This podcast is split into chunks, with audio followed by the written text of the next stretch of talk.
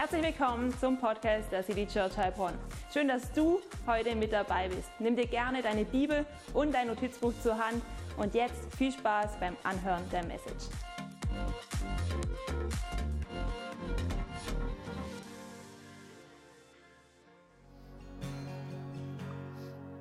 Gott, danke, dass du ein treuer Gott bist und von deiner Treue, da lieben wir es zu singen. Danke, dass du uns versorgst. Danke, dass du an unserer Seite gehst, ob wir durch Tiefen hindurchgehen oder ob wir gerade eine Season durchleben, wo einfach nur Freude ist und alles läuft.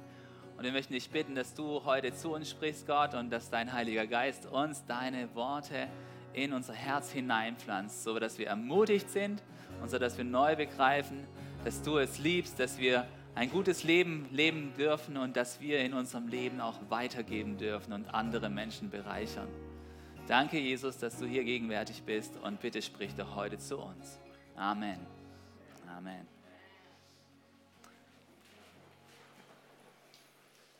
Hey, so schön euch alle zu sehen.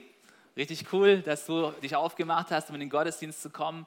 Wenn du zum ersten Mal da bist, möchte ich dich ganz besonders herzlich willkommen heißen. Hey, du hast eine gute Entscheidung getroffen. Auch wenn du online mit dabei bist, herzlich willkommen bei uns im Gottesdienst. Und hey, wir starten in eine neue Predigtserie. Wir machen meistens in jedem Monat eine Serie. Und die Serie von diesem Monat, sie hat den folgenden Titel: Es geht um Leben und Geben. Es geht um Leben und Geben und wir haben unser, unsere Designleute, die haben sich ein richtig nettes äh, Logo überlegt, ein knallpinkes Sparschweinchen. Und wisst ihr, im Prinzip ist es ja so, wir haben täglich mit Geld zu tun, ja? Aber jedes Mal, wenn wir in der Kirche darüber anfangen, über das Thema Geld zu reden, dann werden wir sehr, sehr unruhig, ja? Ich sehe dann mehr Leute als normal, die quasi ganz bequem so da sitzen und äh, wir, wir werden etwas zurückhalten, ja? Es wird uns etwas unwohl. Aber dabei ist es doch eigentlich total komisch, dass ein Thema, mit dem wir jeden Tag zu tun haben, dass wir über dieses Thema nicht bereit sind zu sprechen oder dass es uns so unwohl wird, wenn wir darüber reden. Und deswegen haben wir uns überlegt, wir wollen gemeinsam in eine Serie reingehen mit drei Teilen und wir möchten in den Fokus stellen, dass es Gott am Herzen liegt dass wir alles haben, was wir zum Leben brauchen. Ja, deswegen der erste Teil von diesem Titel, er heißt, es geht ums Leben. Herr Gott, liegt es am Herzen, dass du alles hast, was du zum Leben brauchst. Und dann möchte Gott, dass wir auch gebende Menschen sind. Ja, wir wollen etwas tun in dieser Serie. Ich hoffe, du bist bei allen drei Teilen dabei. Wir wollen heute nur darüber reden, dass Gott möchte, dass du alles hast, was du zum Leben brauchst. Heute geht es nicht ums Geben. Es geht nicht ums Geben, aber wir werden über Finanzen sprechen, okay? So lass uns entspannt sein und lass uns auf dieses Thema einlassen. Ich glaube, es ist so wichtig, weil jeden Tag reden wir darüber, jeden Tag haben wir damit zu tun. Und zurzeit könnte man sich ja allerlei Sorgen machen über das Thema Finanzen. Deswegen habe ich euch eine Frage mitgebracht und ihr könnt mal euer Handy rausholen und mitmachen, weil wir haben so ein Fragetool. Du kannst einfach diesen Code abscannen, der da eingeblendet wird. Und die Frage, die ich dir mitgebracht habe, sie lautet, was bewegt dich im Bereich der Finanzen gerade? Und du kannst einfach mal Freitext reinschreiben, was bewegt dich gerade im Bereich der Finanzen. Würde mich mega freuen, wenn viele mitmachen, sodass wir da ein bisschen ein Bild bekommen, was auf eurem Herzen ist. Und weißt du, was mich vor kurzem bewegt hat? Vor kurzem hat mich folgendes Thema bewegt. Du weißt ja, ich fahre das schönste Auto der Welt. Es ist ein weißer Golf TDI. Und ähm, dieses Auto, das haben wir schon seit einiger Zeit. Und wir sind über eine magische Kilometergrenze gekommen. Hey, wir sind neulich über den Stand von 250.000 Kilometer gekommen. Eine Viertelmillion Kilometer haben wir mit diesem Auto runtergerattert. Und da fragt man sich doch, hey, wie lange wird das Auto noch halten?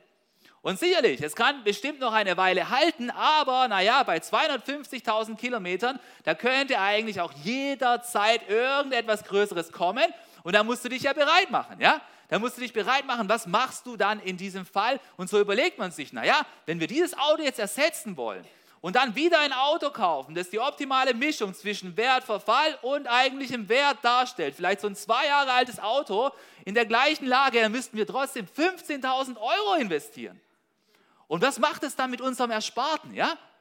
Und sind wir eigentlich jetzt gerade in diesem Moment dazu bereit? Und so macht man sich Gedanken nur wegen dem Kilometerstand von einem Auto. Und ich glaube, wir machen uns jeden Tag Gedanken über Finanzen, ob es jetzt was Größeres ist wie ein Auto oder über kleinere Dinge. Wir reden immer wieder darüber. Und da siehst du nochmal meinen Tarostand, ich habe das gleich mal abfotografiert, 90 Kilometer habe ich verpasst, ja, aber 250.000, da sind wir angekommen mit diesem Schlitten. Und hey, lass uns mal jetzt reinschauen auf die Ergebnisse, was ihr so reingeschrieben habt, was euch im Bereich der Finanzen gerade so bewegt. Und wir werden es gleich eingeblendet bekommen. Und guck mal, einige haben schon, einige haben schon was geantwortet. Okay, da, guck mal, jemand hat reingeschrieben, die Energiekosten, die neue Heizung steht an, das ist auch ein Riesenbatzen. Ähm, sparen für eine Wohnung steht hier drin. Nichts, hat einer gemeint oder eine. Wir haben ganz viele Sachen hier. Wir haben hier der Autokauf, wir haben die Prioritäten setzen, wir haben die Teuerung, wir haben die Gasrechnung und kaputtes Auto. Es kommen manchmal auch mehrere Sachen zusammen. Dann haben wir hier Tattoos, was auch immer das jetzt gerade direkt mit dem Thema zu tun hat, aber die kosten auch Geld. Wie werde ich Millionär? Hat einer gedacht, wie komme ich, wie, wie komme ich da rein? Er hat gedacht, komm, lass uns was zum Lachen haben. Und ganz viele andere, ganz viele andere Sachen. Hey, und ich glaube, jedem schießt irgendwas durch den Kopf, wenn es um das Thema Finanzen geht. Und weißt du, wenn ich an das Thema Auto denke, dann weiß ich ja, hey, das Auto kann jederzeit kaputt gehen und ich bin ja auch schon länger Christen. Ich weiß auch, dass Gott Wunder tun kann. Ja? Gott kann Wunder tun. Ich kenne sogar Menschen, denen wurde mal ein Auto geschenkt. Ja? Und die interessante Frage ist aber, der wir nachgehen wollen, ist, brauchen wir immer ein Wunder, sobald, wenn etwas weg ist? Wird, es, wird Gott immer mit einem Wunder eingreifen, wenn etwas kaputt geht? Wird, wird jeder von uns ein Auto bekommen, wenn sein Auto kaputt gegangen ist? Hey, und wir wissen die Antwort, ja, es passiert und oftmals passiert es und da, wo es passiert, da ist es genial. Aber es passiert ja nicht bei jedem. Ich glaube, wir sollten nicht jedes Mal, wenn irgendwas kaputt geht, nach einem Wunder fragen. Hey, wenn meine Waschmaschine kaputt geht, dann kann ich das jedes Mal ein Wunder sein, ja? Wenn mein Kühlschrank kaputt geht, dann kann ich jedes Mal ein Wunder sein. Wenn mein Auto kaputt geht, dann passiert auch nicht jedes Mal ein Wunder. Sondern weißt du, was ich glaube? Ich glaube, dass Gott möchte, dass wir heranreifen und wenn wir weiter im Leben sind, dann möchte er uns benutzen als Instrumente von Wundern, wenn bei anderen Menschen Waschmaschinen kaputt gehen, ja? Aber wir sollen nicht, wenn wir weiter im Leben sind, länger mit Jesus unterwegs sind, wegen jeder kaputten Waschmaschine, nach dem Wunder schreien müssen. Sondern weißt du, was ich dir heute mitgeben möchte? Ich möchte dir heute Folgendes mitgeben. Ich glaube, dass Gott möchte, dass wir mit einem göttlichen Puffer leben. Ich glaube, Gott möchte, dass wir mit einem göttlichen Puffer unterwegs sind, dass wir einen Puffer haben, wenn solche Situationen kommen. Und deswegen der Titel der heutigen Predigt, er lautet wie folgt, wie kann ich mit göttlichem Puffer leben? Das wird der Titel sein, genau. Wie du mit göttlichem Puffer leben kannst. Denn ich glaube, Gott möchte, dass jeder Einzelne von uns einen Puffer hat. Ich glaube, Gott möchte nicht, dass wenn die Waschmaschine kaputt geht, dass du Uah! in Panik ausbrichst, ja? Und dann falsch landest, auf, auf, auf, auf Mikrofonsteller. Hey, die, die, die Sache ist die, hey, Gott möchte, dass du einen Puffer hast und dass du gut unterwegs bist. Und dieser Titel, er liegt mir deswegen am Herzen, weil ich zwar glaube, hey, ich traue Gott zu, dass er finanzielle Wunder tut. Ich habe schon finanzielle Wunder erlebt mit Gott. Und Gott liebt es auch in diesem Bereich zu wirken. Aber Gott möchte nicht, dass wir in Panik kommen, bloß weil etwas in unserem Haushalt kaputt geht. Gott möchte auch nicht, dass wir in Panik kommen, bloß weil der Monat zu Ende geht. Und Gott möchte auch nicht, dass wir deswegen in Panik kommen, weil die Inflation jetzt anzieht. Sondern ich glaube, Gott möchte, dass wir einen Lebensstil führen, in dem wir ganz konkret einen Puffer aufbauen nach göttlichen Prinzipien. Und weißt du was? Dazu musst du kein Buchhaltungsfreak sein, ja? Es gibt ja einige, die lieben, dieses, die lieben diesen Bereich. Du musst nicht mal ein Buchhaltungsfreak sein und du musst auch nicht eine Hausbank sein, sondern du kannst mit einem göttlichen Puffer leben. Und der erste Punkt, den ich dir heute mitgeben möchte, er lautet wie folgt. Er heißt, du bestimmst, ob du einen Puffer in deinem Leben hast oder nicht. Tatsächlich. Das ist, das ist deine Entscheidung, ob du einen Puffer hast in deinem Leben. Das bestimmt niemand anderes für dich. Tatsächlich legt Gott diese Verantwortung in dein Leben hinein. Er sagt, hey, es ist deine Verantwortung. Du darfst diesen Puffer kreieren. Du kannst das sogar. Niemand anderes wird das ungefragt für dich machen. Du kannst zwar jemand einladen, dir dabei zu helfen, aber das wird niemand für dich machen, sondern du darfst mit diesem göttlichen Puffer leben. Gott traut es dir zu. Und ich möchte dich mal mit hinein aktivieren, ein, ein zweites Mal und dir folgende Frage mitgeben und dir noch dazu sagen, hey, die Umfragen, die sind anonym, also wir können nicht rausfinden, wer da mitmacht. Und ich habe folgende Frage noch für dich mitgebracht. Was würdest du sagen? Wie sehr hast du deine Finanzen im Griff? Wie sehr hast du deine Finanzen im Griff? Wenn 0 für überhaupt nicht steht und 10 für, ich habe sie voll im Griff, ja? Was würdest du sagen? Wie sehr hast du deine Finanzen im Griff? Lass uns da mal mitmachen, ein paar. Und ich bin sehr gespannt, was dabei rauskommt. Und weißt du, wir werden gleich darauf zurückkommen, auf die Antworten. Und ich finde es so interessant, weil weißt du, Jesus, er traut uns zu, gute Verwalter zu sein. Das Thema Verwalterschaft, das Thema, dass wir Verwalter sind von unserem Leben, das ist ein Leben, das nicht ich mir erfunden habe, ein Thema, das nicht ich mir erfunden habe, sondern es ist ein Thema, das Jesus mit Freude immer wieder anspricht. Es ist ein Thema, das im Neuen Testament immer und immer wieder vorkommt, dass wir Verwalter sind. Und dazu brauchst du nicht ein Freak zu werden, dazu brauchst du auch nicht zu den ultradisziplinierten Leuten dazugehören, sondern Jesus traut es dir zu. Egal, ob du Frau bist oder ob du Mann bist, egal, was du studiert hast oder was du für eine Ausbildung hast, Jesus traut dir zu, ein guter Verwalter zu werden. Ja? Und lass uns mal gemeinsam eine Geschichte lesen, die Jesus erzählt hat und wo er uns reinsteckt in diese Rolle des Verwalters.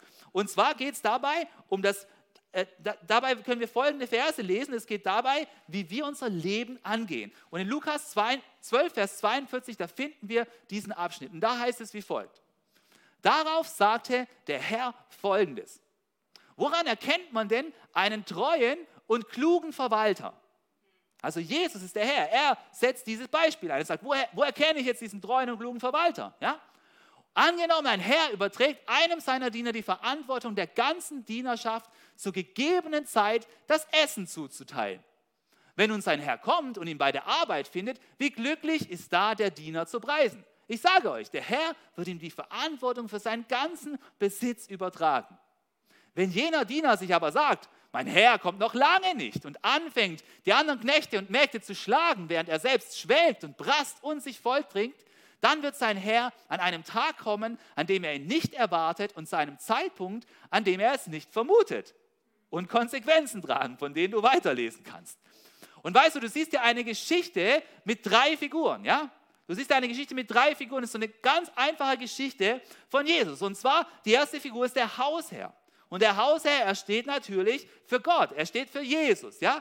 Der Hausherr ist jemand, der weggeht und überlässt den Personen der damaligen Zeit eine Verantwortung. Etwas, was man damals seinen Dienern oder seinen Hausverwaltern übertragen hat. In diesem Fall ist es einfach, hey, du sollst Essen austeilen und zwar rechtzeitig und immer die adäquaten Portionen. Das war damals, was in größeren Haushalten dann solche Leute getan haben. Heute würdest du vielleicht eine andere Aufgabe kriegen, ja?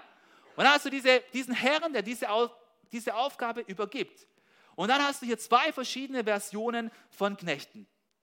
Und dieser, dieser Knecht, dieser Diener, der steht für uns. Wir sind diese Verwalter.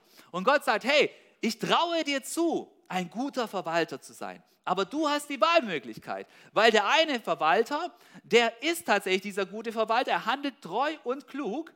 Und der andere, er nimmt die Option wahr, total über die Stränge zu schlagen. Der behandelt die anderen schlecht und er nimmt diese Verantwortung nicht wahr, sondern er schwelgt und brast und trinkt und ist einfach so in einem Lifestyle unterwegs, der halt nicht gut ist. Ja? So ein Lifestyle, wo wir alle kennen, dass es solche Menschen in unserem großen sozialen Netzwerk wahrscheinlich gibt, oder?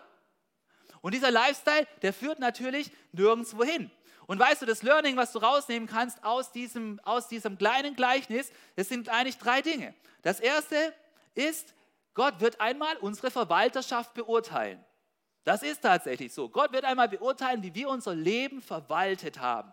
Das ist eine Wahrheit, die Jesus immer wieder bringt. Mitten in den Evangelien, dann wieder da und dann wieder da. Jesus wird beurteilen, wie unsere Verwalterschaft in unserem Leben gewesen ist. Aber weißt du, was das Gute ist? Jesus traut uns zu, gute Verwalter zu sein. Jesus sagt, hey Mann, ich, über, ich übertrage dir dein Leben, ich übertrage dir den ganzen Einfluss, ich übertrage dir die Möglichkeiten, die du hast. Und weißt du was, ich glaube daran, dass du das gut verwalten wirst. Ich glaube, dass du dein Leben gut verwalten wirst. Und dann sagt Jesus noch Folgendes. Er sagt, hey, gute Verwalterschaft, sie erfordert Ausdauer und Beständigkeit. Weil er erwartet von diesem Knecht, dass er das über eine ganze Weile hinweg durchzieht, dass er die anderen rechtzeitig das Essen übergibt. Es, es, erfordert nicht, dass du mal so drauf bist und mal so. Das funktioniert dann nicht als guter Verwalter. Sondern du musst Beständigkeit und Ausdauer zeigen. Und Jesus sagt auch Folgendes. Er sagt, hey, Schlechte Verwalterschaft, für die ist es irgendwann zu spät. Irgendwann kannst du es nicht mehr ändern. Irgendwann musst du dann dafür die Konsequenzen tragen. Es wird abgerechnet. Und zwischen diesen zwei Dienern, zwischen diesem guten Diener und zwischen diesem schlechten Diener, da gibt es eine ganze Spanne von Möglichkeiten, wie du dich verhalten kannst als Verwalter von deinem Leben. Und das Gute ist, du kannst, egal wo du stehst, heute dich entscheiden, ein besserer Verwalter zu werden. Und Jesus steht dabei an deiner Seite. Er möchte dir dabei helfen. Und jetzt lass uns mal einen Blick auf diese Slido-Ergebnisse werfen, wo ihr gerade versucht habt, euch zu raten. Einfach zu schauen, hey, wie gut als Verwalter bin ich denn eigentlich? Wie sehr habe ich denn meine Finanzen im Griff? Der Verwalter meiner Finanzen. Und lass uns mal die Ergebnisse einblenden. Und schaut mal, hey, wir haben hier, da haben einige mitgemacht. Ja, es ist richtig cool. Vielen Dank dafür. Es ist tatsächlich anonym. 27 Leute haben mitgemacht. Und hier sind einige, die haben acht angekreuzt, ein gutes Drittel, die sagen, hey, ich habe meine Finanzen ziemlich gut im Griff, ja. Einige haben sieben angekreuzt. Moment, ah, nee, nee, nee, andersrum. Doch, doch, das stimmt. Äh, genau, das ist nach, nach, nach Häufigkeit, genau. Einige haben sieben angekreuzt, 15 Prozent. Dann gibt es, ähm, einige haben neun angekreuzt, also richtige Finanzprofis, ja, fast zehn. Zehn hat hier jemand angekreuzt. Und da sind aber auch welche, wo fünf und sechs angekreuzt haben.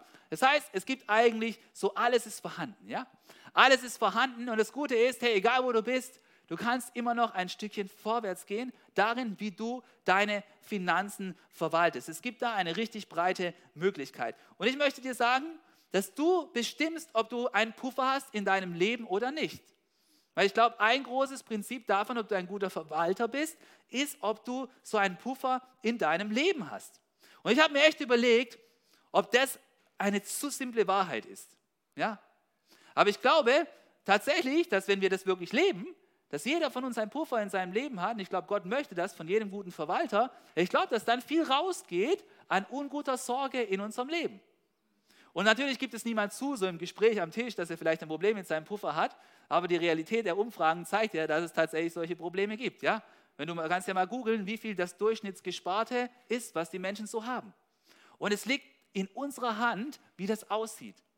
Und ich möchte dir folgenden Vers aus den Sprüchen mitgeben, der im Alten Testament steht, wo man immer wieder so, sagen wir mal, ganz ungefiltert so ein paar Lebensweisheiten lesen kann. Und in Sprüche 10, da heißt es wie folgt: Da heißt es, wer nachlässig arbeitet, wird arm. Fleißige Hände aber bringen Reichtum. Wirst du sagen, das kann ich nicht bestätigen. Egal, wo du arbeitest, wenn du auf der parallelen Position arbeitest, kriegst du genau den gleichen Lohn.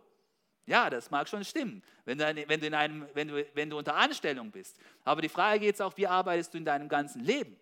Ja, ich bin Lehrer, ich bin Gymnasiallehrer, ich verdiene genauso viel so wie der neben mir, egal wie gut ich jetzt arbeite, oder? Ja, ist tatsächlich so. Ist tatsächlich so, aber was, ist, was kommt in deinem gesamten Leben raus? Was kommt tatsächlich in deinem gesamten Leben raus? Wer nachlässig arbeitet, der wird arm. Fleißige Hände bringen Reichtum. Was, was kommt raus aus deinem Leben durch deine Verwalterschaft? Dann heißt es, klug ist, wer im Sommer einen Vorrat anlegt, wer dagegen Erntezeit, die Erntezeit verschläft, bringt sich zurecht in Verruf. Hey, ich glaube, von uns möchte niemand in Verruf kommen. Und der Vorrat, von dem hier die Rede ist, hey, dieser Vorrat, das ist der Puffer, den du anlegen darfst in deinem Leben. Und weißt du, was das Coole ist? Wenn du angestellt bist, dann kriegst du nicht nur einmal im Sommer Ernte, sondern wenn du angestellt bist, kriegst du jeden Monat Ernte. Jeden Monat kriegst du als Angestellter deinen Lohn und du hast jeden Monat die Möglichkeit, etwas in deinen Vorrat reinzutun, oder? Und es ist ganz allein deine Entscheidung, das zu tun. Niemand hat da kein Wörtchen mitzureden, außer dir alleine. Du kannst zwölfmal im Jahr dort richtig handeln. Und das ist so simpel, aber ich glaube, es ist trotzdem so wichtig. Und ich glaube, dass gerade in diesem Bereich, da kursieren so viele Lügen und deswegen kommen Leute immer wieder in Bedrängnis. Deswegen liegt es mir so am Herzen. Ich glaube, über Finanzen zu reden, deshalb, deshalb diesen Gedanken haben wir gelernt, ist, über Finanzen zu reden, das ist eine pastorale Angelegenheit. Weißt du das? Weil so viele Menschen wegen den Finanzen in Not sind in ihrem Leben. Deswegen lasst uns über Finanzen reden. Und ich glaube, es gibt viel es gibt viele Lügen im Bereich der Finanzen und gerade auch da, wenn, dann, wenn es darum geht, einen Puffer für sich aufzubauen. Und ich glaube, eine der Lügen, sie lautet, nur wer viel verdient, kann einen Puffer aufbauen, oder? Ist es dir schon mal durch den Kopf geschossen? Nur wer viel verdient, der kann einen Puffer aufbauen, ja? Also die, wo richtig viel verdienen, die, bei denen ist ja dann einfach, ja? Die können viel mehr und viel einfacher was zur Seite legen. Aber ich glaube, wir müssen diese Lügen, die müssen wir entkräftigen und sehen, dass die Beständigkeit im Kleinen richtig ist. Weil stattdessen ist nämlich folgende Aussage richtig. Die richtige Aussage ist, der Puffer in deinem Leben, der hängt nicht davon ab, wie hoch dein Einkommen ist. sondern davon, ob du beständig von deinem Einkommen in einen Puffer hineingibst. Ja? Es ist vollkommen egal, wie viel du verdienst. Dein Puffer, der muss immer in Beziehung stehen zu deinem Gesamteinkommen. Deswegen redet dir nicht ein, dass es nur funktioniert bei den Menschen, die ein großes Einkommen haben. Es kommt darauf an, ob du beständig hineingibst. Und die entscheidende Frage lautet nun, wie bestimmst du, ob du einen Puffer hast oder nicht? Wie funktioniert das tatsächlich? Und hey, ich möchte dich tatsächlich ermutigen. Ich möchte dich ermutigen, dir so einen Puffer anzulegen. Ich möchte dich ermutigen, dass du monatlich etwas reingibst, dass du genug hast zum Leben, wenn etwas passiert. Könntest auch einfach sparen nennen. Aber die Frage ist, machst du das monatlich? Ich möchte dir vorschlagen, als dein Pastor, dass du eine Sparquote für dich festlegst, dass du jeden Monat etwas reingibst in ein anderes Konto, in ein Sparkonto, in ein Girokonto. Und bitte mach einen Fehler nicht. Red jetzt nicht über die Inflation oder wie viel Zinsen es nach einem Jahr bringt, sondern bitte tu mir einen Gefallen. Zieh es ein Jahr lang durch und dann lass uns über Zinsen reden, weil es ist viel wichtiger, dass du beständig bist, als dass du jetzt wieder über Depots und Zinsen und irgendwas Quiquaquog erzählst sondern das Wichtigste ist, dass du anfängst, in eine Gewohnheit hineinzukommen und diese Gewohnheit durchziehst, ohne Ausnahme, für ein Jahr. Und dann lass dich beraten, nicht von mir zu den Zinsen von jemand anders. Aber wozu ich dich beraten möchte, ist, dass du monatlich etwas zurücklegst. Ja, weil das ist etwas, das wir tatsächlich finden können in der Bibel, dass du ein guter Verwalter werden darfst. Speise diesen Puffer. Und dann habe ich zwei ganz, ganz wichtige Punkte für dich mitgebracht. Lass uns mal auf die nächste Slide gehen. Den ersten kannst du gleich runterklicken, jawohl. Investiere jeden Monat in deinen Puffer und pass auf, der nächste Punkt, der lautet wie folgt. Lege vorher fest, wann du auf deinen Puffer ohne schlechtes Gewissen zurückgreifen darfst. Da musst du vorher festlegen. Wann darfst du auf deinen Puffer zurückgreifen? Wenn deine Waschmaschine kaputt geht, dann greif auf deinen Puffer zurück, okay? Dafür hast du ihn doch angelegt, oder? Wenn, wenn dein Kühlschrank kaputt geht, dann greif doch auf deinen Puffer zurück, wenn du ihn dann hast, ja? Wenn du eine Autoreparatur hast, dann greif auf deinen Puffer zurück. Dafür sind, ist doch der Puffer da. Das sind Momente, wo du etwas ersetzen musst, und zwar jetzt. Aber hey, es sind nicht nur materielle Dinge. Hey, wenn, wenn dein Leben, ja, es geht ja um Leben und Geben, haben wir gesagt in dieser Serie, wenn dein Leben ganz leer ist und fast kaputt geht, dann greif doch bitte auch auf deinen Puffer zurück. Nutz doch auch bitte deinen Puffer, wenn du vielleicht drei Tage Urlaub nehmen solltest, um auszuruhen. Ja, und komm mir dann nicht, ich kann meinen Urlaub nicht buchen, es ist zu teuer. Nee, drei Hotelübernachtungen, wow, ich es allein, das kostet viel zu viel. Und dann wartest du, bis die Krankenkasse dir deine Kur zahlt, oder was? Ey, nimm doch, ey, ey, ey, come on. Hab doch, ein, hab doch einen Puffer und, und setz den doch ein, wenn es dir in deinem Leben nicht gut geht. Oftmals sparen wir wie die Wilden für irgendwelches Zeug, das man, das man irgendwo die Ecke stellen kann, was wir gar nicht brauchen. Dann setz doch was von deinem Puffer ein, dass du in deinem Leben wieder in Balance kommst. Gönn dir doch. Gönn dir doch. Ich glaube, Gott sagt, hey, guck mal, den Körper, den du hast, ist der Tempel des Heiligen Geistes, der soll in Schuss sein. Dann setz doch was von dem Geld. Ich glaube, gerade wir hier Schwabenländle, wir sind so bereit, von Auto hinzulegen, vom Motorrad hinzulegen, für dreifach isolierte Fenster hinzulegen. Aber wenn es darum geht, mal drei Tage für dich allein zu investieren, dass du wieder ein bisschen auftankst, dann nimm doch auch von diesem gleichen Geld weg, wo du das Fenster bezahlen wolltest. Ist es nicht mindestens genauso wichtig? Ich glaube schon. Ja, und dann der dritte und wichtige Punkt, der ist natürlich nicht so lustig, aber du weißt schon, was da kommt, ja? Ich will dich auch nicht überraschen heute, ich möchte dich nur erinnern an das, was du schon weißt. Der dritte Punkt, er heißt, lege vorher fest, wann du auf keinen Fall auf deinen Puffer zurückgreifen wirst. Weil, wenn wir mal ehrlich sind, ja, so empirische Erfahrungen, dann wissen wir ja, dass die Menschen gerne anfangen, solche Puffer anzulegen, aber dann gestalten sie sogenannte Sonderausnahmen, ja? Die, die dann plötzlich doch erlauben, dass man auf dieses Geld zurückgreift. Ja? Zum Beispiel, vielleicht solltest du als Mann für dich festlegen, dieser Puffer, ja, der wird nicht dafür benutzt, um neue Handys zu kaufen. Ja? Er wird auch nicht dafür benutzt, um irgendwelche anderen elektronischen Spielzeuge zu kaufen, sondern nein, das geht nicht, von diesem Puffer nicht. Weil dann, weißt du, was dann passiert? Dein Puffer wird plötzlich leer sein, weil dann genehmigst du dir da ein neues Werkzeug, da ein neues Handy, da eine neue Kamera, da noch irgendwas Neues. Und plötzlich gibt es deinen Puffer nicht mehr. Dein Puffer ist huhu, verschwunden. Und wenn du ihn dann brauchst, dann ist er nicht mehr da. Und dann wunderst du dich, wo dein ganzes Geld verpufft ist, oder?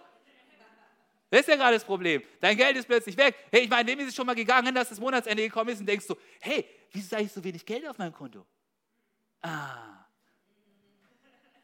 das liegt genau an diesen Ausnahmen, die wir immer machen, ja? Ja, und vielleicht bist du eine Frau, bei dir sind es komplett andere Sachen. Ich habe mich da beraten lassen. Ja? Wie wäre es mit, wie wär's mit, wär's mit Klamotten? Wie wäre es mit Taschen? Wie wäre es mit Schuhen? Wie wäre es mit Schmuck? Da kann man immer noch was Zusätzliches gebrauchen, oder? Ey, der, der Puffer, der ist nicht für diese, für diese Dinge gedacht, okay? Wenn du, den, wenn du den für solche Dinge anzapfst, dann wird, wird er bald nicht mehr existieren. Deswegen tu das nicht. Und natürlich kann es sein, dass du jetzt hier sitzt und denkst, ey Pastor, ganz ehrlich, über dieses Thema, ich habe alles im Griff, ja? Brauche ich nichts wissen, ja? Kann sein, dass du zu diesen Schwaben gehörst, die zu den Hypersparern gehören, ja? So Menschen, die nie was ausgeben, ja? Die immer quasi so nur Brot mit Butter essen gefühlt, ja? Dann, ja, weißt du was?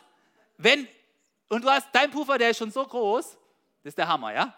Da, aber weißt du, das Problem ist, manchmal ist es so, du hast schon so einen großen Puffer und dann geht irgendwas kaputt und du tust so, als ob die Welt untergehen würde, ja?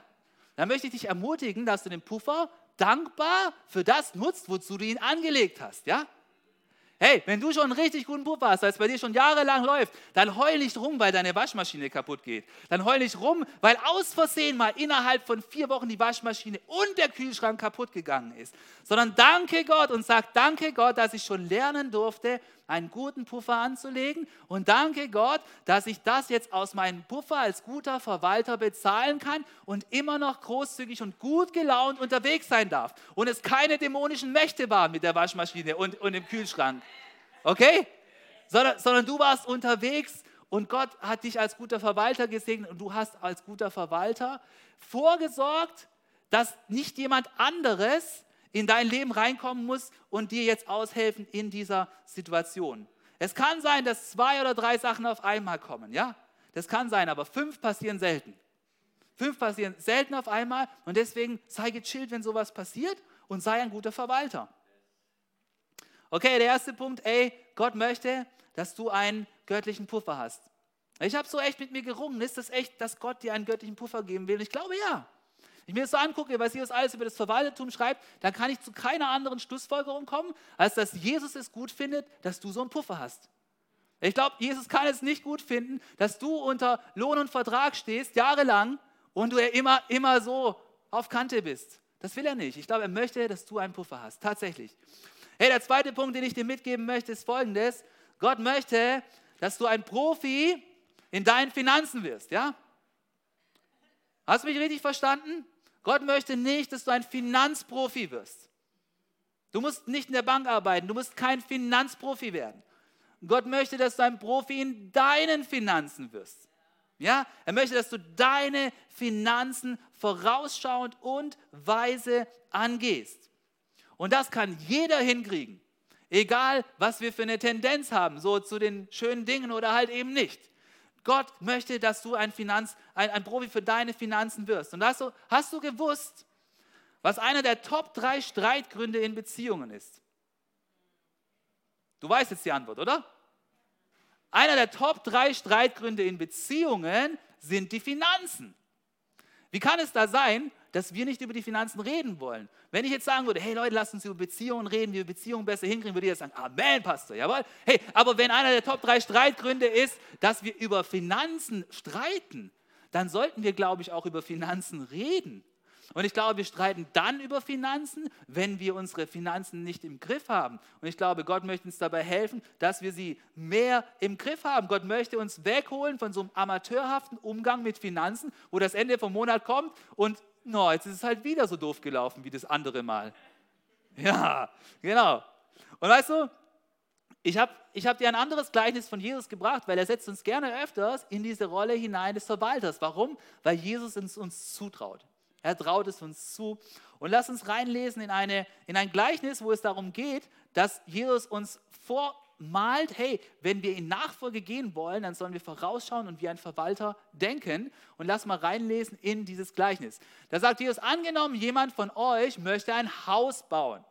Schon damals gab es Leute, die ein Haus bauen wollten. Ja? Setzt er sich dann nicht zuerst hin und überschlägt die Kosten. Na klaro, schon damals hast du Kassensturz gemacht, geguckt, ob du dieses Haus überbauen kannst.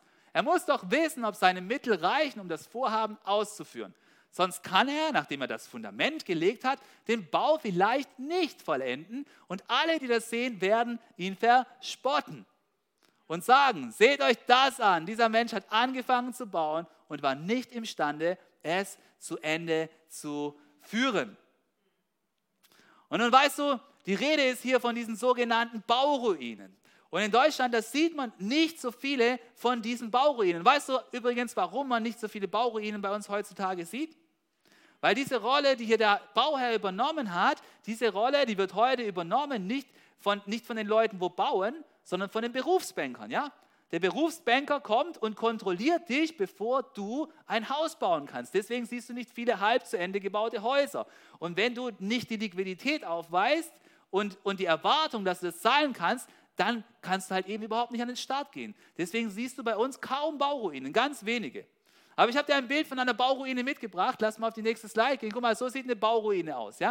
Und wenn du mal in der dritten Welt unterwegs warst, in irgendeinem anderen Land, dann wirst du sehen, es gibt endlos Häuser. Da fährst du irgendwo entlang, da stehen solche Häuser, da ist einfach nur der Rohbau fertig. Überall, mitten in der Landschaft sind Häuser, die nicht zu Ende gebaut worden sind. Und die stehen da und stehen da, dann kommst du nach drei Jahren vielleicht wieder in das Land und steht immer noch diese Bauruine da und du denkst so, Mann, das Haus hätte doch so gut aussehen können, ja? Und warum ist das so? Na, diese Häuser, die stehen da als Bauruine, weil niemand da war und diese Bauherren kontrolliert hat und vorher geschaut hat, hey, ist diese Rechnung tatsächlich adäquat? Kann es wirklich reichen? Sondern haben die angefangen zu bauen, da ist keine Bank dahinter, die hat dann nicht übernommen, sondern bleibt einfach die Ruine stehen. Und dann ist es tatsächlich so, die Leute fahren vorbei und denken, oh, guck mal, da ist wieder so einer, wo nicht rechnen kann, ja? Ja, weißt du, ich glaube, der Punkt ist, ich glaube, Jesus wünscht sich nicht, dass dein Leben wie so eine Bauruine ist, auch nicht im Bereich deiner Finanzen. Jesus redet hier vom ganzen Leben, aber ich glaube, du kannst es auch auf die Finanzen anwenden. Ich glaube, Jesus möchte nicht, dass dein Leben wie eine Bauruine ist, ja? Wo du so einen Raum baust mit vier Mauern das ist dein Konto, da kommt jeden Monat was raus und du ziehst unten die Scheine raus, ja? Und du ziehst und ziehst und ziehst und du denkst, oh, es kommt ja nichts mehr. Und es ist der Monatsende. Hey, ich glaube, das ist das, was Jesus nicht möchte, dass wir so unterwegs sind.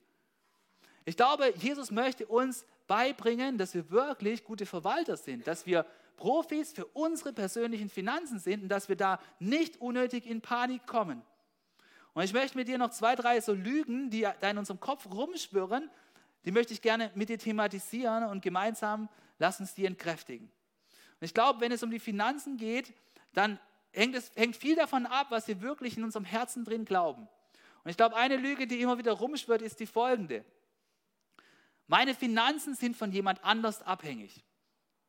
Oftmals denken wir, hey, meine Finanzen, sie sind von jemand anders abhängig. Du denkst vielleicht, hey, mein Vater, meine Mutter, die haben mich beeinflusst, mein familiäres Erbe und deswegen bin ich jetzt so drauf mit meinen Finanzen. Und es stimmt, hey, dein Umgang mit Finanzen, der wird durch deine Familie geprägt. Wenn deine Familie nie darüber geredet wurde, wenn immer so getan wurde, als hey, Finanzen, es muss sowieso laufen, ja, und niemals das Thema dabei war, dann wirst du vielleicht auch nicht darüber gerne reden wollen. Du wirst vielleicht auch davon ausgehen, dass es laufen muss, aber eigentlich läuft es nicht.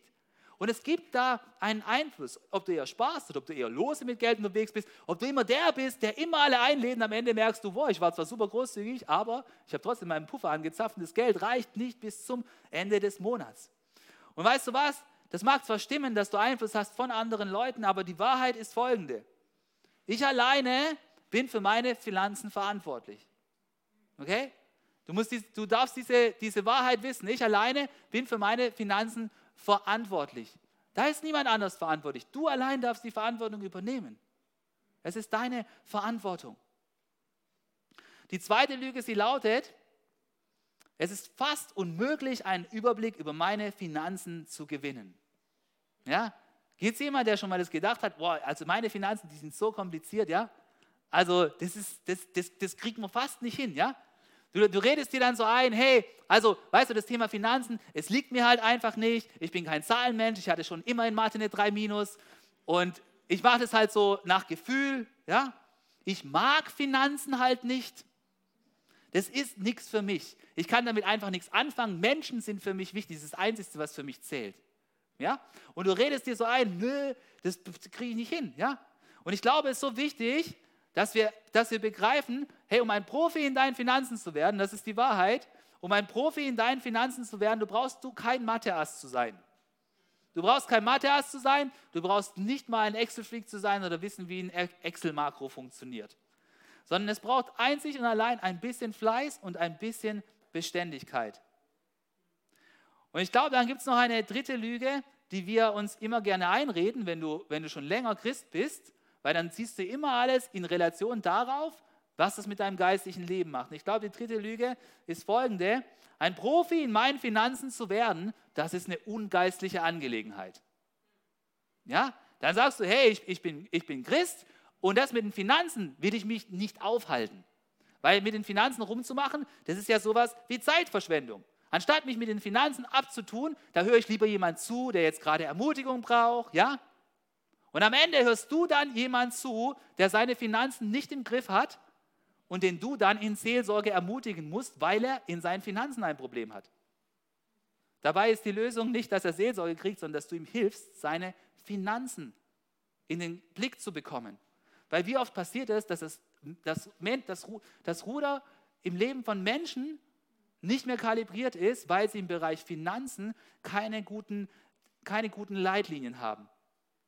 Und deswegen ist Glaub so wichtig, dass du nicht sagst, hey, ich will keine Zeit in Finanzen investieren, ich will lieber Bibel lesen und beten. Du sollst das eine tun und das andere nicht lassen.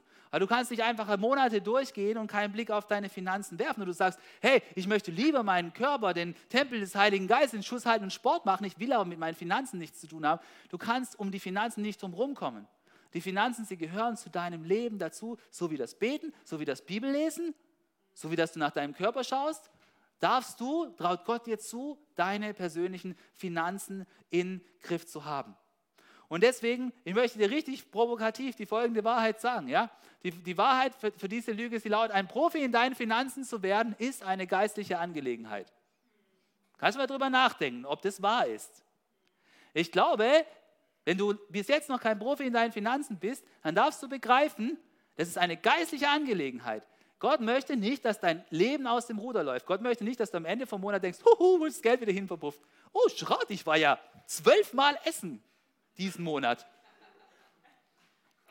Und habe es nicht gemerkt. Dreimal unter der Woche und fünfmal am Wochenende. Und es war jedes Mal teurer, als ich mir vorgenommen habe. Ja, oder? Es passiert. Es passiert, ja? Es passiert. Hey, ein Profi in den Finanzen zu werden, ist eine geistliche Disziplin, in der du üben darfst. Und dann kannst du nämlich bald jemand sein, der andere Leute in diesem Bereich ermutigt und orientiert. Jetzt ist die entscheidende Frage ist natürlich die folgende. Wie wirst du denn ein Profi in deinen Finanzen? Wie wirst du ein Profi in deinen Finanzen? Und die Antwort, die ist total simpel und sie ist kraftvoll. Und eigentlich kennst du diese Antwort auch. Und die Antwort, sie lautet, du wirst ein Profi in deinen Finanzen, in denen du beständig verfolgst, für was du dein Geld ausgibst. So simpel ist das. Da habe ich dich jetzt nicht überrascht, oder? Ich habe dich jetzt nicht überrascht, das hast du schon gewusst. Ich wollte dich auch gar nicht überraschen. Ich, wollte dich, äh, ich möchte dich ermutigen, dass du es tatsächlich tust. Weil der, weil, weil der Punkt ist hier nicht, dass ich einen Überraschungsmoment in deinem Leben kreieren möchte, sondern ich möchte dich ermutigen, es umzusetzen. Hab Interesse für deine Finanzen. Hey, ich sag dir, ich habe persönlich auch lange Zeit keine Lust gehabt, mich mit dem Thema Finanzen auseinanderzusetzen, so wirklich. Es hat mich auch nicht wirklich interessiert, aber es ist tatsächlich eine geistliche Disziplin. Und du kannst nicht mit dieser Haltung rumlaufen, so, hey, weißt du was, über Finanzen redet man nicht, man hat sie einfach im Griff. Das ist eigentlich ein bisschen arrogant, weißt du? Das ist ein bisschen arrogant, weil dann denkst du, bei dir läuft alles perfekt und außerdem bist du auch nicht bereit, jemand anders zu helfen der in diesem Bereich unterwegs ist. Weil wenn du dieser Person, weißt du, du kennst diesen chinesischen Spruch, ja, du sollst den anderen keinen Fisch schenken, sondern du sollst ihm helfen zu angeln, oder? Und wir rennen manchmal rum in der Kirche und sagen, hey, das einzige, das einzige Gute ist das Fisch schenken. Wenn jemand in Not ist, sei großzügig, gib ihm einen Umschlag und hilf ihm aus dieser Not raus. Ja, mach das. Ich glaube, Gott möchte, dass wir das tun. Aber ich glaube, Gott möchte auch, dass wir einander beibringen, richtig gut mit unseren Finanzen unterwegs zu sein. Hab Interesse, Mann. Hab Interesse an deinen Finanzen. Wie du das machst, Das will ich dir gar nicht genau vorschreiben. Da gibt es Apps heutzutage, wo du das tracken kannst. Du kannst es von Hand tracken. Und weißt du, was ich glaube, was ich jedem Einzelnen hier zutraue? Ich glaube, dass wenn du dich nur hinsetzt und mal schaust, für was du dein Zeug ausgegeben hast, dann wirst du selber, und da brauche ich dir gar nichts sagen, da bin ich dann wieder der Falsche, dann wirst du selber feststellen, wo du da was ändern darfst. Das, und das glaube ich, das kann jeder. Das kann jeder, egal was du für eine Mathe-Note hast, egal ob du es liebst, solche Blumen aufzustellen oder mit Schrauben rumzudrehen. Ja? Du kannst, du kannst das selber rausfinden. Das einzigste Wichtige ist, dass du tatsächlich angehst, deine Finanzen auszuwerten und dass du dann beschließt, etwas in deinen Puffer hineinzugeben und den eben nicht anzulangen für all diese Sachen, wo du dann festgestellt hast, wo es vielleicht nicht hinfließen wollte. Und deswegen, hey, mein Herzschlag so heute für dich ist echt, dass du lernst zu leben mit deinen Finanzen. Es geht heute gar nicht mal um Church. Es geht heute gar nicht mal da, da, darum, dass du woanders hin was hingeben sollst, sondern es geht mal darum, dass du deine Finanzen besser verstehst, okay? Und ich habe noch einen dritten und letzten Punkt mitgebracht und der lautet, Gott gönnt dir. Gott gönnt dir. Glaubst du, dass Gott ein Gönner ist? Come on. Gott ist ein Gönner und ich glaube, dass Gott nicht die ganze Zeit rumgeht und denkt, warum hat er dieses Geld jetzt nicht gespendet, okay? Manchmal denkst du, hey, wenn du in die Kirche reinkommst, es geht nur darum, dass du jetzt spenden sollst. Nein, das ist nicht so. Ich glaube, Gott gönnt dir. Ich glaube, Gott möchte, dass du tatsächlich mit deinen Finanzen lernst, gut umzugehen. Und Gott möchte nicht, dass dein ganzes Geld in die Kirche geht. Das ist so ein Irrtum, ja? Du kommst in so eine Kirche, wie wir sind, und dann ist immer so, oh, sind es vielleicht Sekte? Wenn die dann noch über Geld reden, dann bestimmt. Ey, Gott möchte nicht, dass dein ganzes Geld in die Kirche geht, ja? Gott möchte, dass du verstehst, dass du einen göttlichen Puffer anlegen sollst in deinem Leben und Gott möchte, dass du ein Profi in deinen Finanzen wirst und Gott, er gönnt dir auch. Und schau mal, Gott liebt Schönheit, oder? Gott liebt Schönheit, Gott liebt Blumen, Gott liebt Pflanzen, Gott liebt Berge, Gott liebt Seen, Gott liebt Eis. Hey Mann, Gott liebt so viele Sachen, die alle unheimlich aufwendig sind zu machen, oder? Der, die Blume, hey, stell dir mal vor, du müsstest, die, du müsstest die so bauen. Die Traube, wie die zusammenwächst mit den Beeren. Boah, das ist der Hammer. Hey, Gott macht lauter so Zeug, was einfach nur extravagant ist. Er macht lauter so Zeug, um dir Freude zu machen. Hey, wenn du gestern Abend, gestern war, hatten wir so ein geiles Frauenevent. Ey, wenn du eine Frau bist, komm zu unserem nächsten Frauenevent. Das war so der Knaller, ja? Hey, gestern Abend bin ich mit meiner Frau noch in den Garten gefahren und wir haben noch so ein bisschen dort uns entspannt, ja? Sie liebt es, Rasen zu sehen. Und äh, genau, echt, Mann. Und ey, dann geht die Sonne so unter. Ey, und Gott, weißt du, Gott malt Sonnenuntergänge. Ey, Gott macht lauter so Zeug, weil er, er gönnt sich einfach. Und er gönnt auch dir. Er sagt so, hey Mann, guck dir doch das an in der Natur. Ist doch so der Hammer. Und wir denken, Gott, Gott denkt die ganze Zeit nur, boah, nee, ey, spar noch mehr, enthalte dich noch mehr. Hey, Gott gönnt dir. Gott ist kein Miesemacher, der da steht und denkt, wow, das kann ja wohl wieder mal nicht sein. Ich sag dir was, Gott gönnt dir einen Urlaub. Wenn du mal wieder Refreshment brauchst für deinen Körper, Gott gönnt dir den Urlaub. Gott gönnt dir auch, dass du mobil bist. Du darfst dein Auto haben. Hey, Gott gönnt dir auch, dass du gutes Essen essen gehst. Hey, Gott gönnt dir auch, dass du Zeit mit Freunden genießt. Und vielleicht bist du bibelfest und denkst schon, ja, Jochen, aber wo steht das?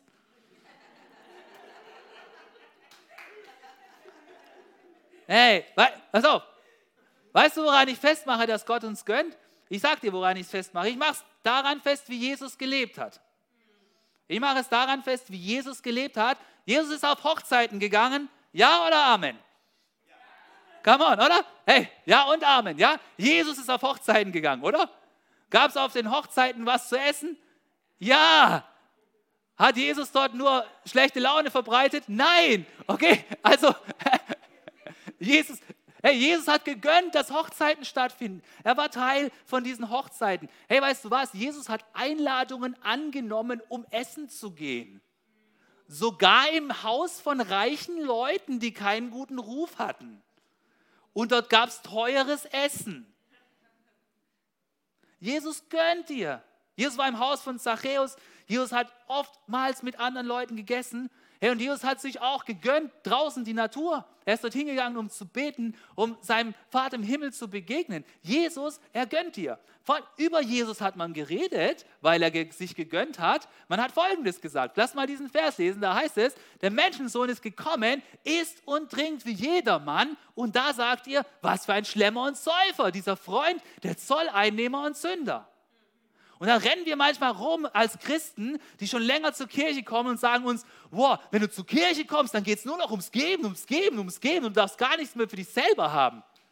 Wer hat das gesagt? Das ist so ein Nonsens, Mann. Gott gönnt dir. Und Gott möchte, dass du zuerst einmal leben kannst. Und wir werden die nächsten zwei Sonntage noch entdecken, dass du dort nicht stehen bleibst. Aber es fängt mal damit an, dass Gott dir gönnt. Gott gönnt dir. Hey, und wenn, wenn dieser Vers für die heutige Zeit geschrieben worden wäre, dann glaube ich, dann würden dort andere Sachen drinstehen, weil Jesus, er hat ganz normal Anteil genommen am sozialen Leben.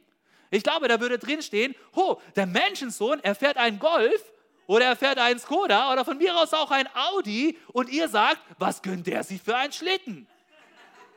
Oder der Menschensohn, er ist ein paar Tage in Urlaub gegangen in das Haus von ein paar Freunden und der hängt dort ab und macht einen auf Gönjamin. Oder der Menschensohn, der hat sich nach drei Jahren das neueste Handy gekauft. Und ihr sagt, was für ein Poser, wie kann der das aus seiner Tasche ziehen? Hey, ich glaube, Jesus hat ganz normal gelebt, hat ganz normal Anteil genommen am sozialen Leben. Ja, es stimmt, Jesus war ein Wanderprediger. Er hat nicht jeden Tag in einem Fünf-Sterne-Hotel übernachtet. Und es heißt auch, dass es keinen Ort gab, wo er sein Haupt hinlegen konnte. Aber er hat nicht gesagt, boah, nein, da esse ich nicht mit, weil das Essen ist zu teuer. Und er hat auch nicht jede Einladung abgeschlagen. Hey, Jesus hat ganz normal gelebt in dieser Welt. Und ich glaube, das gönnt uns Gott auch. Wir sollen Teil sein von dieser Welt. Jesus war kein Asket, er war kein Lebensverweigerer, es war aber auch kein dauernder Inflationsprediger, Angstmacher und Waschmaschinen kaputt Weltuntergangsprediger. Sondern, so, sondern Jesus war mit beiden Füßen auf dem Leben und er traut uns zu, dass wir gute Verwalter sind. Und deswegen möchte ich dir heute so Mut machen, heute in diesen wirtschaftlich schwierigen Zeiten, wo die Brücke auf der Grimm kaputt gegangen ist und kein Gas mehr durch die Pipeline fließt. Ich möchte dir sagen, hey, du darfst einen göttlichen Puffer in deinem Leben anlegen. Du bist dafür verantwortlich. Und Gott möchte, dass du ein Profi für deine Finanzen wirst. Und Gott, er gönnt dir. Er gönnt dir alles, was du zum Leben brauchst. Er schaut nicht wie der neidische Nachbar auf dein Leben mit Missgunst herab und schaut und sieht, dass dein Rasen grüner ist als seiner. Sondern Mann, sondern Gott schaut mit Wohlwollen auf unser Leben herab. Warum? Weil er uns Menschen liebt und er gönnt uns und er macht nicht bei jeder Sache eine Kostenkalkulation. Deswegen, Mann, lass uns gute Verwalter sein. Lass uns diese Personen sein, die diesen Herzschlag Gottes auch zum Thema Finanzen begreifen. Amen. Komm, lass uns aufstehen und lass uns gemeinsam beten. Vater im Himmel, ich danke dir für jeden, der hier ist und der im Livestream zugeschaltet hat. Und ich danke dir, dass du uns versorgst mit allem, was wir brauchen. Und danke, dass wir nicht mit dem Gefühl leben brauchen, dass unsere Finanzen verpuffen, sondern du lädst uns ein, mit einem göttlichen Puffer zu leben. Und so bitte ich dich, dass du die falschen Glaubenssätze, die vielleicht in unserem Leben sind, dass du sie nimmst und dass du sie mit göttlicher Wahrheit ersetzt. Danke, dass jeder hier lernen kann, mit Puffer zu leben. Danke, dass jeder hier egal wie gut wir in Mathe sind, genügend auf dem Kasten hat, um ein Profi in seinen Finanzen zu werden. Und bitte hilf denen unter uns, die uns bislang da, sich damit nicht anfreunden konnten, zu ergreifen, dass es sich tatsächlich um eine geistliche Aufgabe handelt. Hilf uns, Herr, unsere Finanzen gut zu verwalten, sodass wir ohne Angst in dieser Zeit leben können, weil wir am Ende wissen, dass du derjenige bist, der uns versorgt. Und Vater, vor allem, lass uns auch begreifen, dass du uns gönnst. Du gönnst uns, weil du uns lieb hast. Und vielleicht bist du heute hier und du denkst tatsächlich, in der Kirche, da ist es so, dass Gott etwas von uns will. Doch ich möchte dir Folgendes sagen. Bevor Gott etwas von uns will, hat Gott uns zuerst etwas gegeben, nämlich seinen Sohn Jesus. In der Bibel heißt es, Ihr wisst ja, worin sich die Gnade von Jesus, unserem Herrn, gezeigt hat. Er, der reich war, wurde arm, damit ihr durch seine Armut reich werdet. Weißt du, was das bedeutet? Es bedeutet, dass Jesus, der im Himmel alles hatte, arm wurde und in unsere menschliche Begrenzung hineingekommen ist. Und zwar aus einem Grund, weil er möchte, dass wir reich werden. Nicht reich an Euros, sondern reich, indem wir wieder Gemeinschaft mit Gott haben können. Weil das ist der größte Reichtum, den es gibt. Und ohne Jesus, da hatten wir keinen Zugang zu, dieser göttlichen, zu diesem göttlichen Reichtum, weil uns Sünde von Gott getrennt hat. Aber weil Jesus am Kreuz gestorben ist für unsere Sünden, können wir Vergebung empfangen und wir können Anteil haben an diesem himmlischen Reichtum. Und Jesus möchte uns Hoffnung schenken und Freude und Friede und ewiges Leben. Und wenn du noch keinen Anteil hast an diesem himmlischen Schatz, weil du deinen Glauben noch nicht an Jesus gesetzt hast, dann möchte ich dich heute einladen, dass du heute anfängst, an Jesus zu glauben, ihn in dein Herz einzuladen, als dein Retter, als deinen Herrn, als derjenige, der auch Frieden in dein Herz bringen möchte, egal in welchem Bereich. Und wenn du das gerne möchtest, dann geht es so einfach. Du kannst einfach ein Gebet des Glaubens mit mir mitsprechen, das zu deinem Gebet machen. Und lass uns für einen Moment alle unsere Köpfe senken und unsere Augen schließen. Und ich möchte fragen, ist hier jemand, der dieses Gebet mit mir mitsprechen möchte? Dann mach dich jetzt ready für diesen Moment und lass uns gemeinsam dieses Gebet sprechen. Und wenn du hier bist, dann möchte ich dich einladen, wenn es für dich dran ist, wenn du spürst, hey, Gott sieht mich, dann möchte ich dich einladen, dass du Mut hast, während alle Augen geschlossen sind, dass du für einen Moment deine Hand hochhebst, dass ich dich sehen kann, dass wir dieses Gebet miteinander sprechen können. Und es ist ein Moment zwischen dir und Gott. Und Gott lädt dich ein, Rettung zu finden in Jesus. Komm, lass uns dieses Gebet gemeinsam sprechen. Lieber Jesus, ich danke dir, dass du am Kreuz für mich gestorben bist. Ich bitte dich, vergib mir meine Sünden. Mach mein Herz rein. Und komm mit deinem göttlichen Frieden. Ich danke dir, dass du mein Versorger bist. Ich danke dir, dass ich ewiges Leben habe. Ich möchte dir ab heute nachfolgen, ein guter Verwalter meines Lebens sein und in der Kraft des Heiligen Geistes unterwegs sein. Ich bete im Glauben zu dir. Komm mit deiner Freude. Amen. Amen. Hey, wenn du dieses Gebet gebetet hast, dann ist Party im Himmel, dann hast du die beste Entscheidung getroffen deines Lebens. Ich möchte dich ermutigen, nach dem Gottesdienst hier zum Kreuz zu kommen, wo ich voll gerne mit dir ins Gespräch kommen würde und für dich beten. Und jetzt lass uns stehen bleiben und lass uns direkt weiter Gott anbeten, denn er hat echt so gute Gedanken für uns und Gott ist ein Gott, der uns gönnt. Amen. Was für eine Ehre, dass du dir den Podcast der City Church Heilbronn angehört hast. Wir glauben daran, dass das Wort Gottes die Kraft hat, dein Leben zu verändern. Wenn dir dieser Podcast gefallen hat, dann teile ihn gerne auf Social Media. Unser nächster Podcast wird nächsten Sonntag um 17 Uhr verfügbar sein. Gerne kannst du diesen Podcast auch kommentieren und abonnieren, damit du keine weitere Folge mehr verpasst. Jetzt denkst du vielleicht, oh, das war es jetzt, aber nein, lasst uns jetzt das Gehörte in die Praxis umsetzen. Bis zum nächsten Mal.